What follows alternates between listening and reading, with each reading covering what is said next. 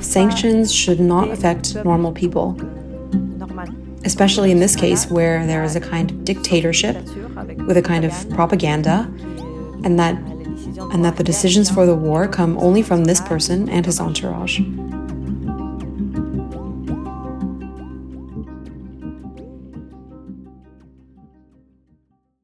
Nous, on était nés euh, dans un monde we were born in a world where I couldn't imagine that my voice could be heard in Russia.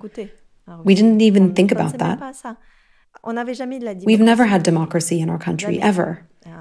If you look at the history of Russia, the Soviet Union, the imperial history, etc., we never had democracy. So, in my opinion, I don't know if democracy can be a little bit genetic, but people, we've been used to following the rules or, well, living in the country that's given to us without having too much of a choice. We Ukrainians, we easy go to protest, no matter what we go. For Russians, it's very complicated because even now they go, they go to jail, they get tortured. So people might be not that you know, willing to do that. But there are a lot of other ways to help. I've seen these videos of Russian people. They were saying, okay, if you're afraid to go, Russians were telling to Russians, if you're afraid to go to the protest, donate money to Ukrainian army. If you don't have money, go print some stickers, put them in the city, you know, do something discreet, little. It's okay. They were saying, you don't have to like put yourself in danger, but step by step. These things happen. That was quite nice. But honestly, I don't believe that Russian people will go on the protest massively, not because of Ukraine. They might now, because of default and because of sanctions and so many companies leave Russia, might, that might, you know, like put uh, put the big shake on the country, but not because of Ukraine. I really don't believe that they didn't go on the protest too much because of themselves. Why would they go because of Ukraine? Je pense que dans la tête des Russes, euh, I think in the minds of Russians, they don't think too much about NATO or the European Union.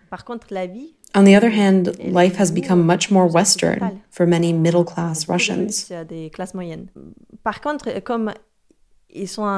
However, since they're a large majority are apolitical. For them, NATO or the European Union are very political things. And I think that, well, they thought that these are decisions that should be taken by the president or by the parliament, but not by the people. There wasn't too much talk about it. Even on the main channels, there was propaganda that well, NATO, there's always danger, that they're getting closer and closer to Russia.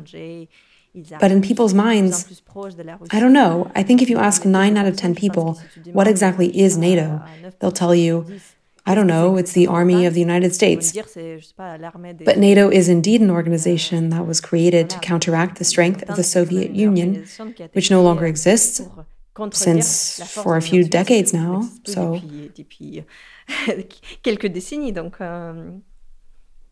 I've been asking myself once about my identity. Do I feel like the citizen of my city or of my region or Ukrainian? And the most thing that called to me is like I feel actually European the most, more even than Ukrainian. Maybe because I told you that I was growing up on the east and on the west at the same time. So I couldn't say, and also I, I couldn't feel that I'm super only Ukrainian. But I was like, I feel like European. But then when I moved to Budapest, I was like, oh, okay, this feels more interesting. You know what I mean? Like, I, I would never deny I'm Ukrainian, but I would say, okay, but I like European values, some of them a bit more, you know, at, in some points. Je m'identifie européenne, mais européenne russe. I identify as European, but European Russian, with my background, with my past in Russia. But I find it rather advantageous because I've experienced other things. And I think it taught me, it made me stronger, more open to certain things too. So I think that's a big advantage. I would always want Ukraine to be in the European Union so much. I think that would fit perfectly. I mean, of course, we are quite Eastern European people, but it, then you have Poland, you have Hungary, you know, you have Czech Republic, and uh, all of these guys. So we are kind of one of those. Et donc nous, on se sentait assez proche des Europes, mais quand même très différents. Voilà, donc. Euh, and so we euh, felt quite close to Europe, but still very different. So I don't think there was the feeling of, well, Russia should join the European Union because we understood that Russia is actually very, very big. And even geographically, it's almost impossible to bring it into the European Union. But we felt quite European, in my opinion, in my part of Russia. We would fit very nicely. We would have to meet some requirements like anti-corruption stuff maybe be more friendly with lgbt and things like this but it's not impossible also that the new generation just like me is growing up and they're ready to do things the first mm, big thing was when we uh, the previous president um, he had a deal so we don't have we don't have to have visa anymore to go to the EU for like three months. And that was a very big change because before even if you want to go I don't know to Poland or somewhere you have to have visa and that's very complicated to travel. When we started to have this like free free way that's so amazing. So many young people will not just go would do that. So i think young people wanted kind of to be there because then okay you understand okay i can go but what if i could study here you know like just as european person?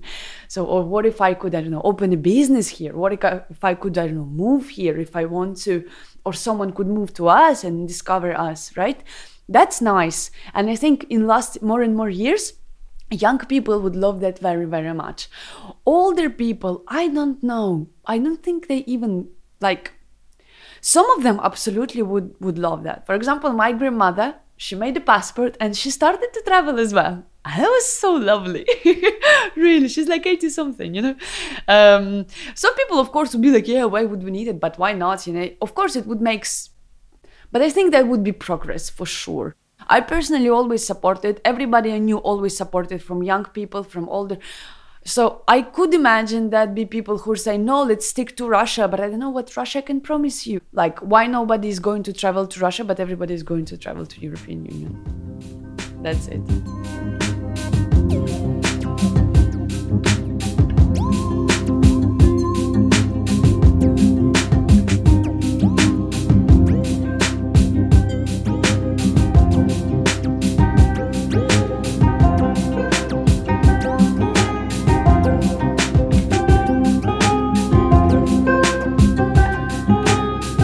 This is Europe et Sentiment, a podcast created and homemade by Laetitia Chaban.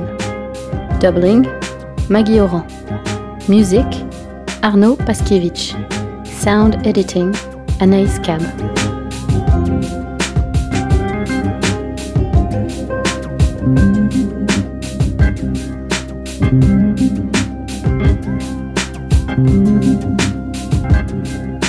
Música